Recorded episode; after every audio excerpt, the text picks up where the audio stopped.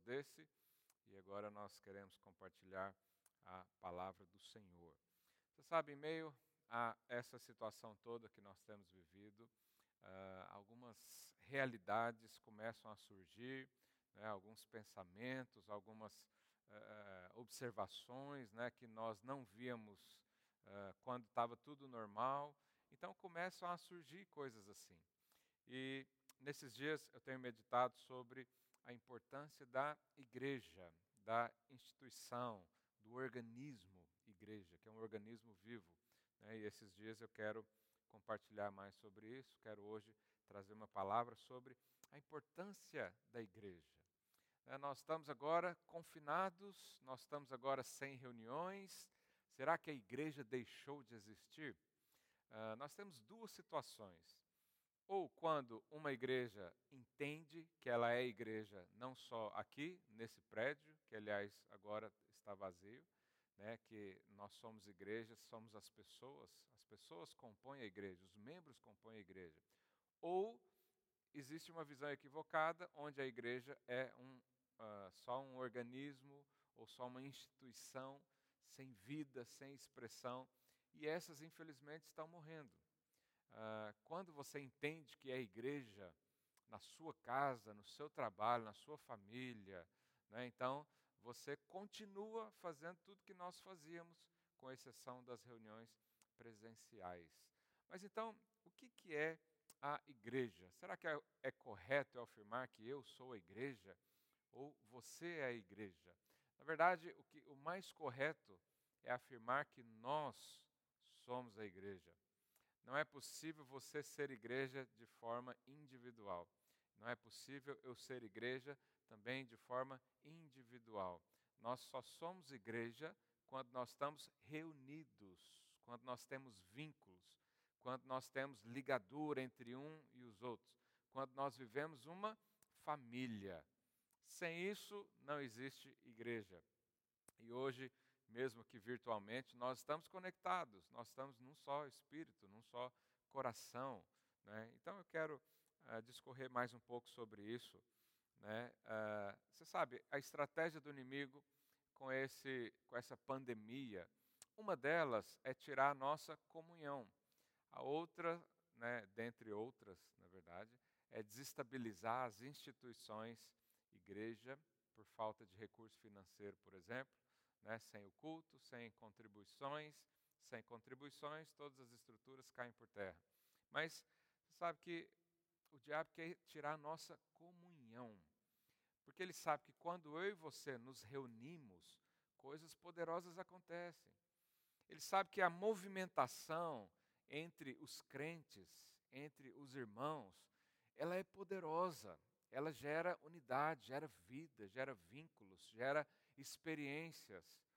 Quantos de nós nos convertemos através de uma reunião? Quantos nos convertemos através de um encontro com Deus ou numa célula? Sempre tem a ver com a reunião. E é isso que o diabo tem tentado tirar. E você sabe que por um tempo né, nós ficamos assustados no início dessa crise toda. Como é que nós vamos reunir? Como é que a igreja vai continuar sem os cultos? Sem as células, meu Deus do céu? Como é que a gente continua? Então nós tomamos um choque inicial, mas depois, logo, ultrapassamos essas dificuldades através da internet, através das conexões virtuais, mas você sabe, a conexão virtual, ela não funciona para sempre. Uma hora nós temos que nos conectar presencialmente, e é o que nós vamos lutar por isso. Então, todos os dias nós oramos para que uh, haja possibilidade de nos reunirmos, nós oramos para que esse vírus do inferno recue na nossa cidade, na nossa família, nas nossas casas. Por quê? Porque nós temos fome e sede de ser igreja, de reunir, de estar uns com os outros. Então, isso remete muito ah, sobre o nosso propósito de vida. Quando nós analisamos a criação do homem, por exemplo, a criação do homem ela já começa de forma corporativa. Eu sei que muita gente não gosta dessa palavra, corporativa, porque você fica pensando numa empresa. Mas não, corporativa, eu estou falando de corpo, ok? Mais de um. Uh, então, quando Deus começa o projeto para o homem, o que, que ele diz? façamos o homem, já começa em plural, já começa em sociedade, já começa em família. Deus não decidiu nada sozinho. Você sabe, Deus é um ser triuno, tem a figura do Pai, o Filho e o Espírito Santo. E tudo que eles fazem, existe uma harmonia, existe um, um espírito em comum né, de tudo que Deus faz.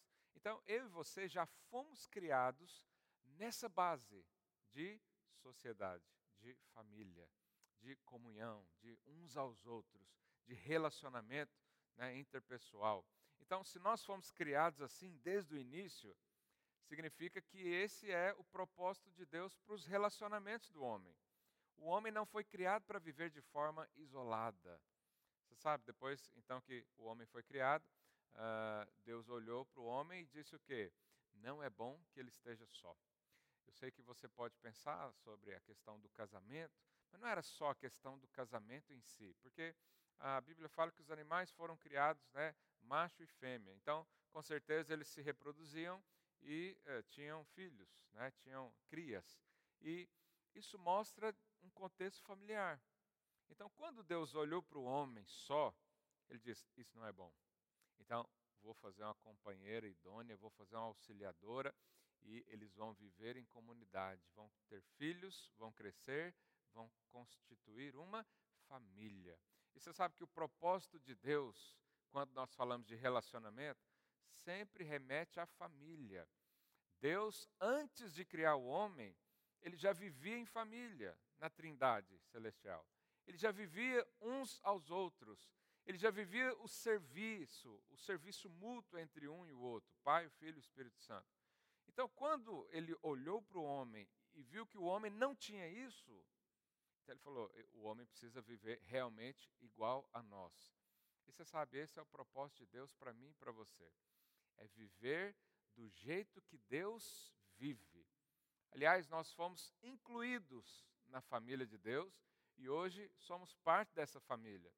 Então, o propósito nunca mudou. E o que, que aconteceu? Depois veio o pecado, veio a queda do homem.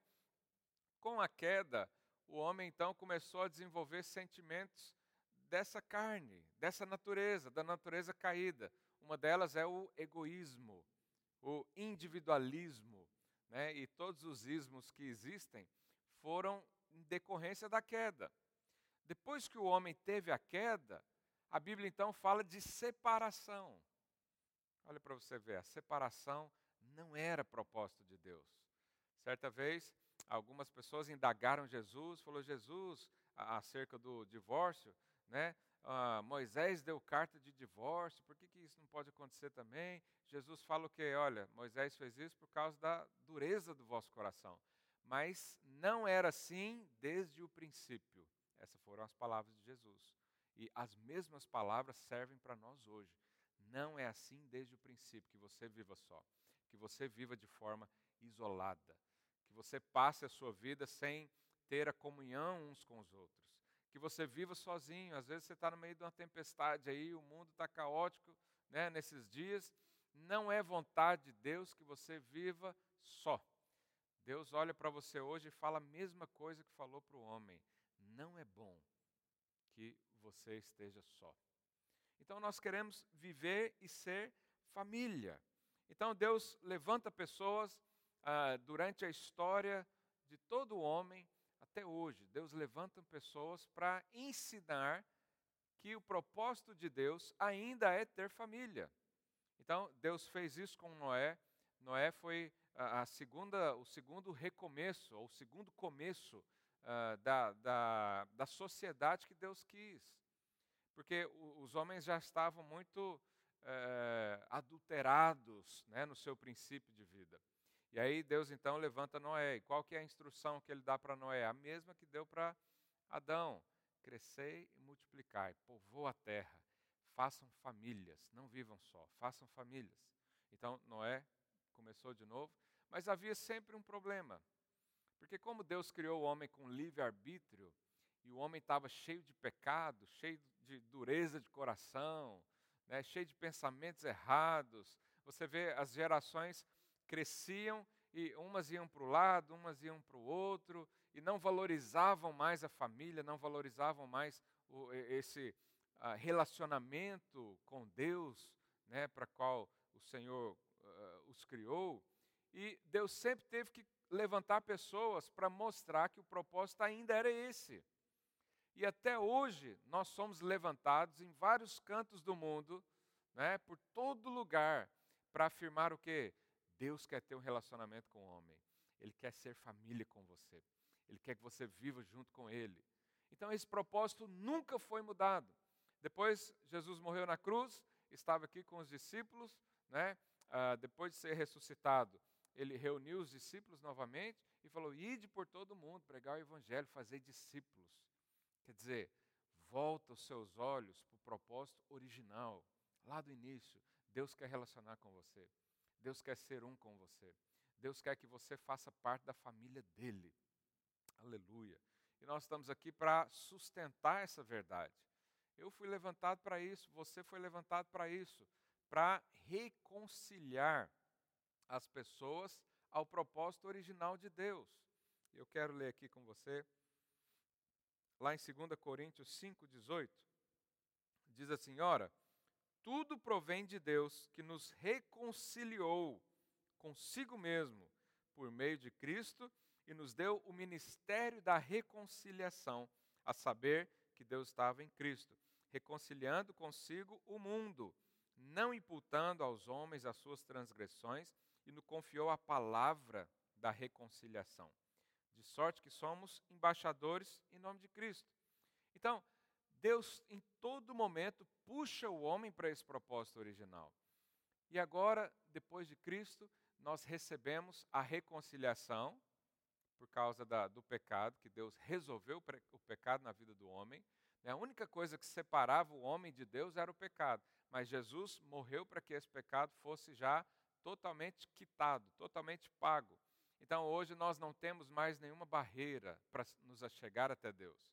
Então Deus é, nos deu a reconciliação e ainda o ministério da reconciliação, ou seja, eu e você somos portadores das boas novas. Qual que é a boa, a, as boas novas?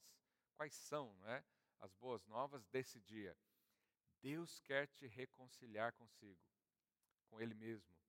Deus quer reconciliar o homem consigo mesmo. Deus quer ser família com você. Você que estava aí errante pela vida, você que estava aí distante, você que está aí na sua casa em depressão porque acha que Deus voltou as costas para você. Eu quero te trazer uma boa notícia hoje. Você foi chamado para ser reconciliado com Ele. Não há mais nada que te separe. Não há mais nada que coloque uma barreira entre você e Deus. O véu do Santo dos Santos foi rasgado. Rasgado significa que não há mais formas de tampar. Né? A presença de Deus é palpável aí na sua casa. Talvez hoje você sinta isso aí no seu lugar. Talvez você está numa cama de hospital ouvindo essa mensagem. Deus quer reconciliar com você. Ele quer que você volte a ter um relacionamento vivo, intenso, prazeroso, verdadeiro com Ele. Então, essa é a mensagem nesses dias. Então, mediante ao problema, qual que era o problema do homem? O pecado, a transgressão. Para o homem eh, chegar até Deus, é, ele tinha que sempre fazer um sacrifício, matar um animal inocente para que o sangue do inocente cobrisse os pecados dele. E aí Deus então poderia olhar. Você sabe que Jesus fez esse papel do sacrifício.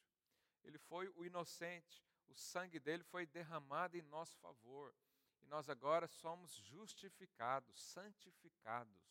Nós somos agora filhos de Deus, né? Lá em João diz que aos que receberam, deu-lhes o direito de ser chamado filho, filhos de Deus. Então, esse problema das transgressões, esse problema dos erros, das falhas, ele foi superado na cruz. E agora nós, então, estamos diante do Pai e não há nada que nos atrapalhe a chegar lá apenas alguns pensamentos e algumas condenações que o inimigo coloca, mas que eu e você estamos salvos disso em nome do Senhor Jesus, porque a palavra tem entrada, entrado no nosso coração. Olha o que, que diz aqui uh, é, Colossenses 1, verso 13. Ele nos libertou do império das trevas e nos transportou para o reino do Filho do seu amor. Jesus fez uma aliança com o homem. Qual foi a aliança que ele fez com o homem? Olha, você vai fazer parte permanentemente da nossa família. Essa foi a proposta que Deus fez para Jesus. E Jesus ficou tão feliz que, por causa dessa proposta e da alegria que ele sentiu, ele resolveu ir para a cruz. É isso que a Bíblia diz. Ele ficou tão feliz porque agora eu e você faríamos parte da família dele de forma definitiva. O pecado não tem mais poder de nos separar do Senhor. E você está aí pensando, mas eu, eu, pequei essa semana, eu, eu deixei de orar, deixei de ler a Bíblia, como é que faz? Você continua sendo da família de Deus. Olha o exemplo do filho pródigo. Era um filho amado, tinha tudo, e resolveu ir para o mundo. Depois se arrependeu, voltou. O que, que ele ganhou em troca? Tudo de novo. Por quê? Porque ele nunca deixou de ter. Ele nunca deixou de ser filho. Ele nunca deixou de fazer parte da família. Ele nunca foi excluído da família por causa do pecado. Não, Deus não faz mais isso. Ah, o, seu nome já está escrito na família de Deus. E é tão importante eu e você uh, entendermos isso. Né? A nossa natureza foi totalmente mudada, arrancada pela raiz. O apóstolo Paulo diz que em nós permanece a divina semente, que foi plantada. O que, que foi plantada? Cristo em nós. Sabe, isso é uma. Isso resume a vida cristã. Mas, você sabe, a vida cristã, quando nós falamos de conexões, ela tem duas faces. A primeira é essa que eu disse agora: Cristo em nós. Eu recebi Cristo no meu coração. Por isso eu faço parte da família de Deus, porque Ele habita dentro de mim. Talvez você está me ouvindo aí nunca fez uma oração para Jesus entrar na sua vida. Você sabe que isso é a coisa mais simples. É só você crer e confessar. Mas se você nunca fez isso, eu queria que onde você estivesse aí, você fechasse os seus olhos agora, colocasse a mão no seu coração e repita essa oração que eu vou fazer. Senhor Jesus, eu creio que tu és o Filho de Deus que veio para me salvar, que veio para redimir os meus pecados, que veio para me justificar e santificar. E eu recebo agora e confesso o Senhor como Salvador, como Senhor da minha vida. Eu recebo a vida eterna. Escreva o meu nome no livro da vida, em nome de Jesus. Amém. Então, se você fez essa oração crendo, você então recebeu. Você recebeu. Recebeu o que, pastor? Filiação. Agora você é filho de Deus. Sabe, existe um ensinamento equivocado que onde diz que todos são filhos de Deus. Mas não é isso que a Bíblia diz. A Bíblia diz aquele que recebeu. Recebeu quem? Cristo. Porque eu e você agora somos templos de Deus. Deus Pai, Filho e Espírito Santo. Quando nós recebemos Cristo, vem todos juntos, né? vem, vem todo mundo. Vem o Pai, vem o Filho, vem o Espírito Santo. Por isso nós somos cheios de Deus no nosso coração. Por isso que nós somos cheios do Espírito dentro de nós. E também nós somos cheios de Cristo. Aleluia. Então, essa é a primeira face dos relacionamentos do cristianismo. Cristo em mim. Ele mora dentro de mim, eu sou morado, eu sou habitação dele. Qual que é a segunda face, então, dos relacionamentos no cristianismo? Eu em Cristo. Por um lado, eu tenho Cristo em mim, ele veio morar dentro de mim, ele veio habitar dentro de mim, ele veio ser um comigo, de forma individual, única. A salvação é individual, ela é única. A segunda face é eu em Cristo, eu nele. E é aí que entra a igreja. Eu e você em Cristo. Somos então a igreja. A Bíblia então diz uh, que Jesus é o cabeça do corpo e o corpo remete sobre a igreja. Então, lá em Colossenses 1,18, diz: Ele é a cabeça do corpo, vírgula, da igreja. Jesus é o cabeça da igreja. E qual que é a forma que nós vivemos, então, igreja? Nós temos que estar conectados em Cristo. Mas é muito bonito falar conectados em Cristo, porque as pessoas olham para apenas aquela primeira face que eu disse. Ah, eu estou em Cristo, Ele está em mim, aleluia, eu recebi, eu sou igreja. Não, você não é igreja. Eu e você em Cristo somos igreja. Tem que ser de forma coletiva. Você tem Cristo dentro de você, mas você precisa estar dentro de Cristo também. E na prática, como é que isso acontece? Deixa eu ler um texto para você. Uh, João 15, 5 diz: Eu sou a videira, vós os ramos. Isso aqui é Jesus quem disse, né? Quem permanece em mim e eu nele, esse dá muito fruto, porque sem mim nada podeis fazer. Então, qual é a forma de estar conectado em Cristo, que Ele é a videira? Estar todos os ramos conectados.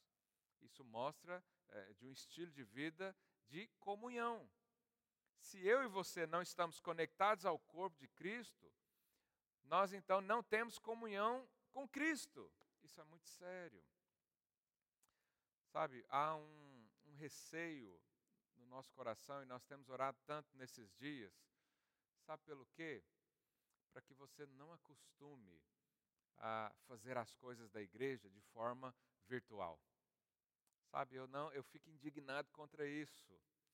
Eu, por um lado, eu amo reunir com os irmãos pela internet, porque é a única forma, mas por outro lado, meu espírito fica ah, agitado dentro de mim, porque eu, eu fico vendo essa isola, esse isolamento é algo do inferno, não fomos criados para isso. Né? Ah, nós, tam, nós temos visto a população, visto né, a população toda ah, se isolar isso vai gerar um problema é, psicológico muito grande daqui a um tempo.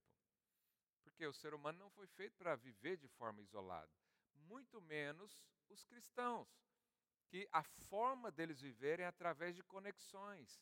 Jesus diz: Eu sou a videira, sem mim nada podeis fazer. Pastor, como é que eu posso servir a Deus? Através de conexão. Conexão com Cristo conexão com o seu corpo. Existe um movimento crescente, infelizmente nos nossos dias, uh, onde as pessoas dizem amar a Cristo. Elas dizem que Cristo é tudo na vida delas, mas elas rejeitam o corpo de Cristo. Olha que coisa mais absurda. Não tem jeito de você relacionar só com o cabeça. Não tem jeito, isso fica incompleto na sua vida. Se você ama Jesus, mas rejeita a igreja, você não está conectado à videira verdadeira, que é Cristo. A única forma de conectarmos ao Senhor é através do corpo. Não pode um dedinho, por exemplo, querer conectar a cabeça, ou um pé querer, ah, eu não gosto muito desse lugar, está muito aqui embaixo. E, não, tudo funciona através do corpo. Então, se você acha que pode servir a Cristo só na sua mente, só recebendo né, a graça que Ele te deu, que é verdadeira, mas Paulo diz que muita gente tem tornado vã a graça. Quando que eu torno a graça vã? Quando eu fico só nessa primeira, é, nessa primeira conexão, eu e Cristo. E o resto, cada um se vira.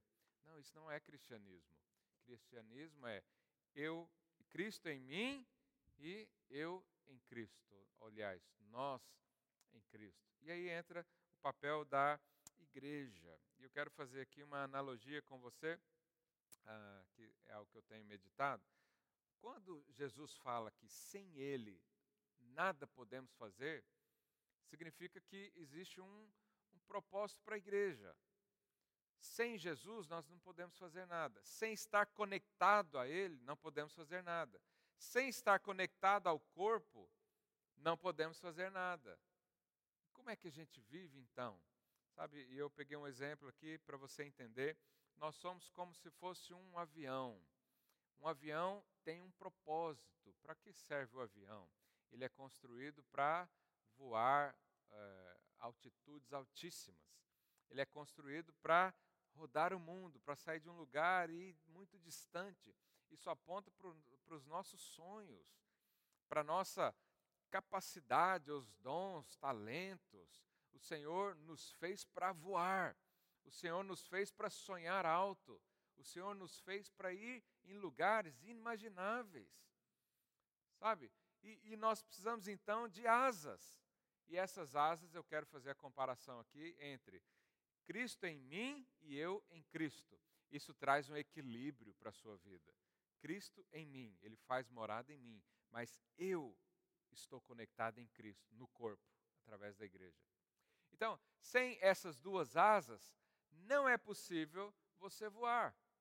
Então, o que, que adianta nós sermos aviões bonitos, grandes, modernos, cheios de tecnologia, né, cheios de, de artimanhas, com capacidade de voar muito rápido ou muito alto, se a gente tiver só uma asa?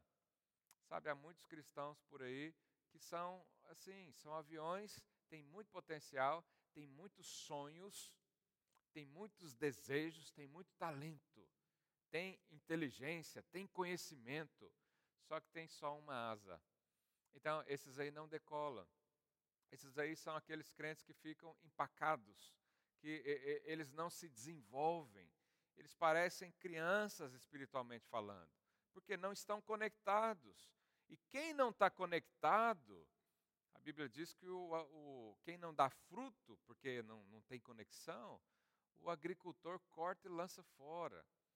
Quer dizer, se eu não estiver conectado à igreja, a uma igreja local, onde eu faço parte, onde tem uma família, onde tem lá, o que, que define uma família? Pai, mãe, irmãos, isso é uma família.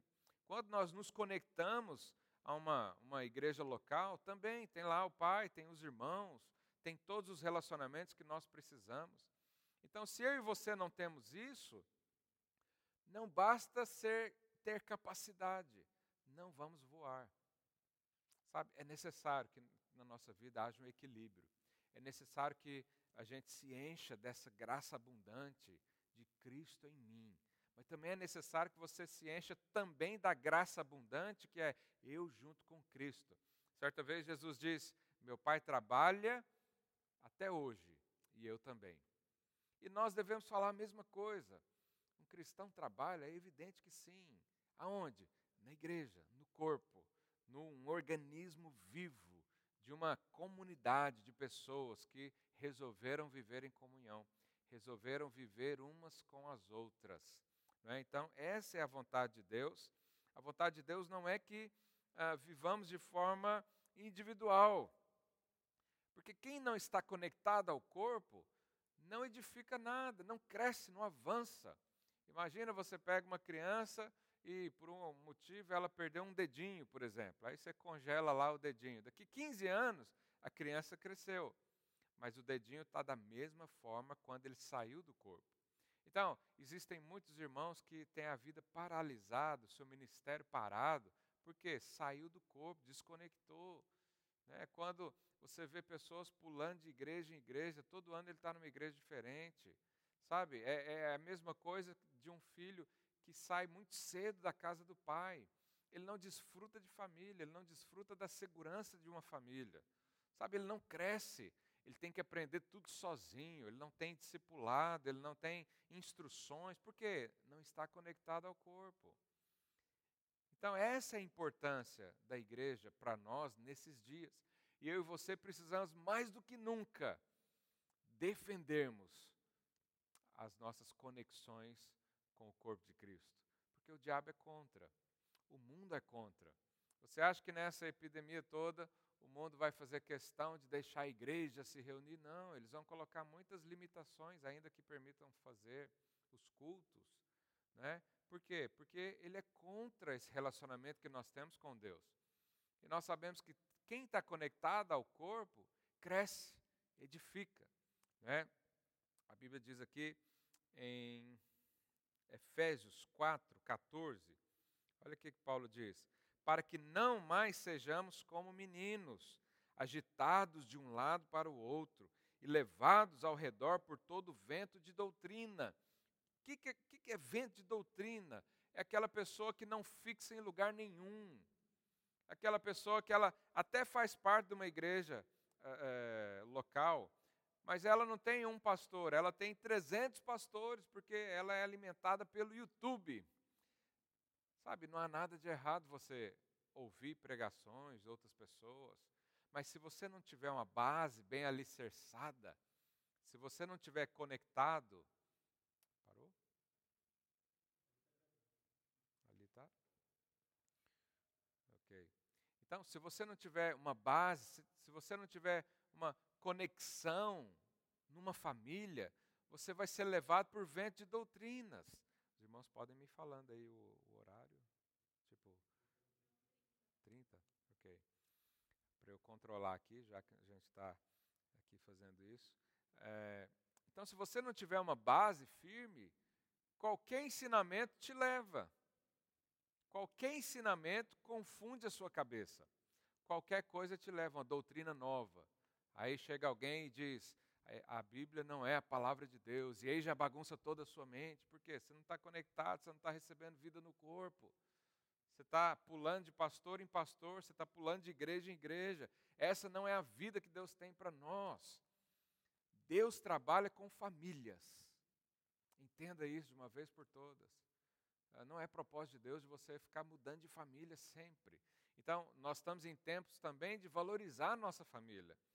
Quanto nós temos valorizado a nossa família, não só a nossa física, mas também a do corpo. Quantos irmãos que me mandam mensagem, falam, pastor, vamos reunir, pelo amor de Deus, eu estou com muita falta disso, né? E nós, quando você encontra o irmão, você falta só soltar fogos de tanta alegria que você sente, porque nós somos criados para isso. E aí Paulo então continua. Ah, levados ao redor por todo vento de doutrina, pela artimanha dos homens, pela astúcia com que induzem ao erro. Mas, seguindo a verdade em amor, cresçamos em tudo naquele que é a cabeça, Cristo, de quem todo o corpo, bem ajustado, olha aí qual que é a vida que Deus tem para você, um corpo bem ajustado, consolidado, pelo auxílio de toda junta, segundo a justa cooperação de cada parte. Aqui ele está falando de um corpo, um corpo perfeito, que tem junta, que tem conexão, que tem cooperação. Cada um é importante, cada um desenvolve um, um papel, cada um tem o seu modo de agir, mas todos juntos. E aí o que, que acontece? Ele diz: segundo a cooperação de cada parte, efetua o seu próprio aumento para edificação de si mesmo em amor. Então, a única forma de ser edificados, de crescer espiritualmente, é essa: estar firme no corpo, estar conectado no corpo, estar aliançado com pessoas, estar aliançado com homens. E aí vem o problema. Qual que é o problema? Lembra que eu falei do, do avião? Nossa vida é como um avião. Sabe, em todo voo é, é normal ter o quê? Turbulências. Porque os relacionamentos têm uma tendência a ser turbulentos. Mas você sabe, isso é, é parte da vida. Qual família não tem problema? Qual família não tem desentendimento às vezes? Qual família não tem opiniões divergentes? Qual família não tem umas brigas de vez em quando? Todas têm. Mas será que por causa disso você deixa de ser família? Evidente que não. O que, que as pessoas no mundo fazem quando tem uma turbulência? Elas querem sair do avião, ou querem voltar. Quando tem uma turbulência no casamento, querem separar. Quando tem uma turbulência com os pais, querem largar os pais e viver sozinho. Quando tem turbulência na igreja, muda de igreja. E um dia desses para trás, eu estava vendo um testemunho de uma pessoa que se converteu, é um famoso, Uh, e ele disse: Olha, eu me converti e lá o pastor me aceita como eu sou. Mas se ele não aceitar, eu mudo para outra e já falei isso para ele. Isso são as pessoas que rejeitam as turbulências. Faz parte a turbulência na minha vida e na sua vida se nós queremos voar distante. Só não tem turbulência quem fica parado. Só não tem desafios quem não levanta voo. Quem está só com uma asa, ele está parado. Ele não edifica nada. Ele não tem turbulência, ele não tem problema. Né? Ele diz: Jesus é o meu pastor, eu sou a igreja. E ele fica lá isolado na casa dele. Realmente, ele não tem problema nenhum. Mas também ele não voa. ele não chega no destino. Ele não vai às alturas onde o Senhor tem para ele. Por quê? Porque ele está parado, falta um equilíbrio. E esse equilíbrio vem da percepção do que é igreja. Jesus disse que onde tivessem dois ou mais reunidos, ali ele estaria. Mas você sabe que isso não aponta para a presença de Deus, porque eu e você, de forma individual, nós temos a presença de Deus. Nós podemos entrar para o quarto em oração, em louvor e sentir a presença de Deus. o que, que Jesus está falando? Ele está falando da expressão do corpo. Eu e você sozinhos não expressamos a Cristo no todo, de forma perfeita. Quando é que nós expressamos a Cristo? Jesus, na oração sacerdotal, ele fala, está ah, lá em João 17, verso 20, olha o que, que ele diz: Não rogo somente por esses, mas também por aqueles que vierem a crer em mim, quer dizer, eu e você, aqueles que vierem a crer, nós cremos, amém? Por intermédio da Sua palavra, a fim de que todos sejam um, como és tu, ó Pai, em mim e eu em ti, também sejam eles em nós. Olha a oração de Jesus. Olha a preocupação de Jesus. Qual era? Que eu e você tivéssemos unidade. E da mesma forma que Jesus é com Deus, eu e você sejamos com eles. Olha que precioso isso. E aí ele diz: qual que é a consequência disso? Para que o mundo creia que tu me enviaste. Então, a única forma de expressar, de expressar a Cristo para o mundo é através da unidade da igreja. Por isso, não é possível expressar a Jesus de forma individual. O máximo que você consegue é falar do caráter de Cristo, que eu e você temos, da mente de Cristo, que eu e você temos. Mas quando falamos de expressão, de coisas sobrenaturais, por que, que é sobrenatural a unidade que Deus gera no nosso meio? Porque são pessoas de é, formações diferentes, opiniões diferentes, culturas diferentes, e mesmo assim conseguem ter um pensamento. Em lugar nenhum do mundo conseguem isso. As grandes empresas não conseguem ter um pensamento. Os governos não conseguem ter um pensamento. Mas a igreja consegue. Por quê? Porque é uma unidade espiritual.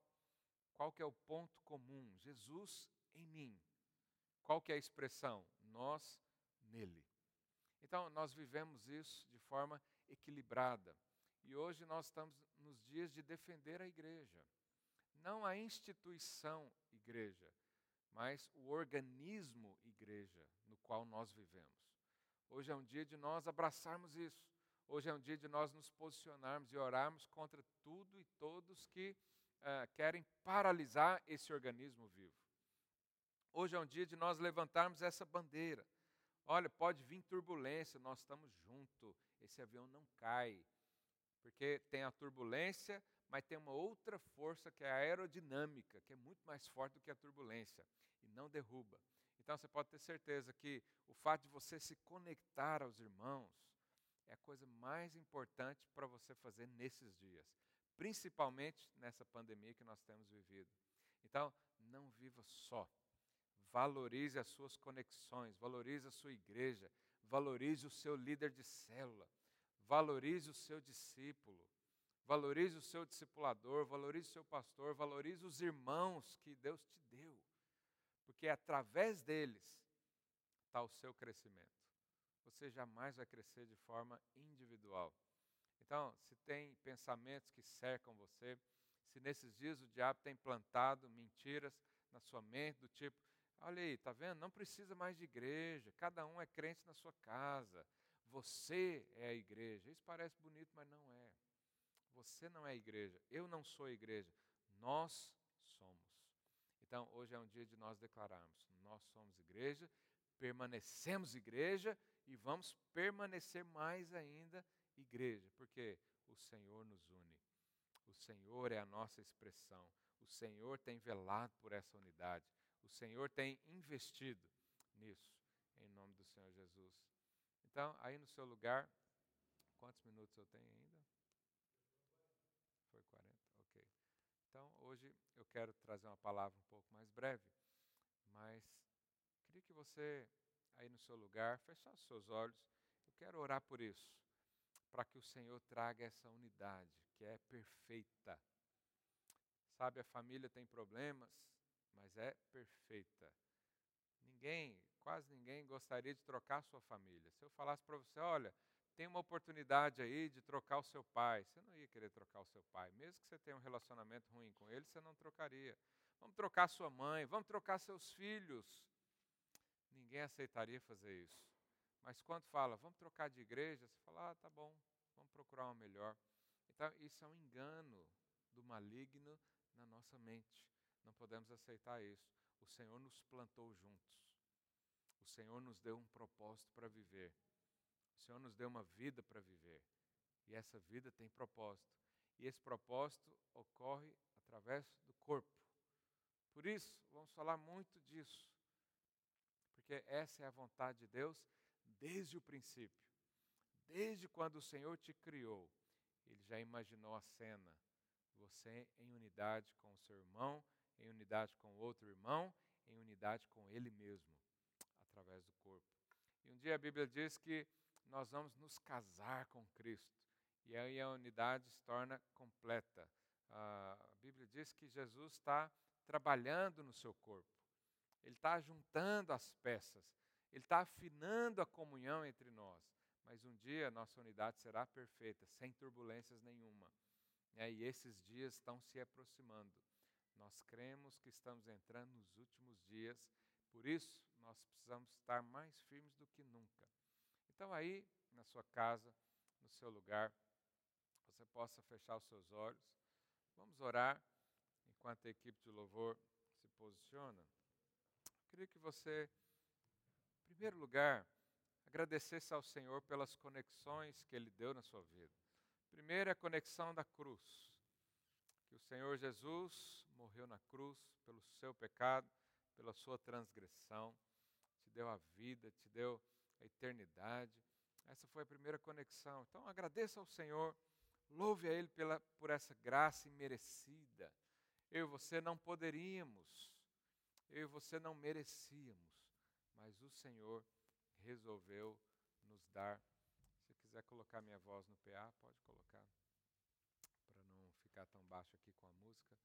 Então, essa é a primeira conexão. Nós oramos a Deus, agradecemos pela tua graça em nós. Agradecemos a Deus porque hoje nós somos morada do Senhor. Hoje o Senhor habita dentro de nós. O Senhor não habita em templos feitos por mãos humanas, mas nós fomos criados pelas mãos do Senhor. Não fomos criados por homens, mas pelo Senhor. Essa é a primeira conexão. A segunda conexão agora é a igreja. Ora a Deus pelo seu líder. Ora a Deus pelos irmãos da sua cela. Ora a Deus pelo seu discipulador, pelo seu pastor, pelos seus liderados. Agradece o Senhor, fala, Deus, obrigado por essas conexões espirituais. Obrigado porque o Senhor nos uniu em família. E essa é a família de Deus. Essa é a família que eu tenho em Cristo. Oh Senhor, somos gratos pela oportunidade de sermos igrejas. Somos gratos, ó oh Pai, pela oportunidade de manifestar a Sua expressão, Senhor. Nós somos, a igreja é a expressão de Cristo. E nessa hora nós queremos expressar o Senhor. A Bíblia diz que nós somos sal e luz da terra. Juntos nós vamos iluminar a escuridão. Juntos, ó Deus, nós vamos salgar uh, a terra. Nós vamos trazer sabor juntos porque o Senhor nos uniu com esse propósito. Em nome do Senhor Jesus. Em nome de Jesus. Vamos cantar uma música enquanto você ora mais ao Senhor. ir mais fundo, onde eu te encontro, no lugar secreto,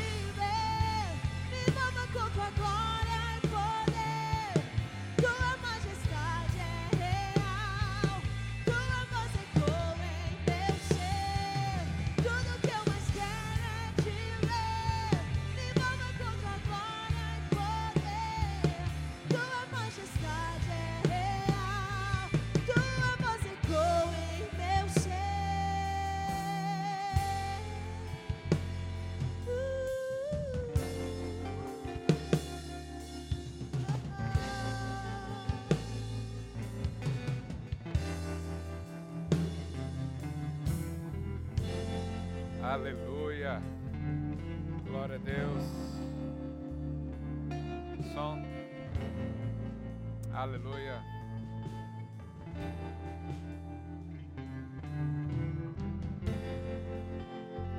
Aleluia. Tá, tá desligado? Som, som, som. Aleluia. Glória a Deus. Amém. Então nós estamos encerrados. Tenha um dia abençoado. Nos encontramos aqui no próximo domingo.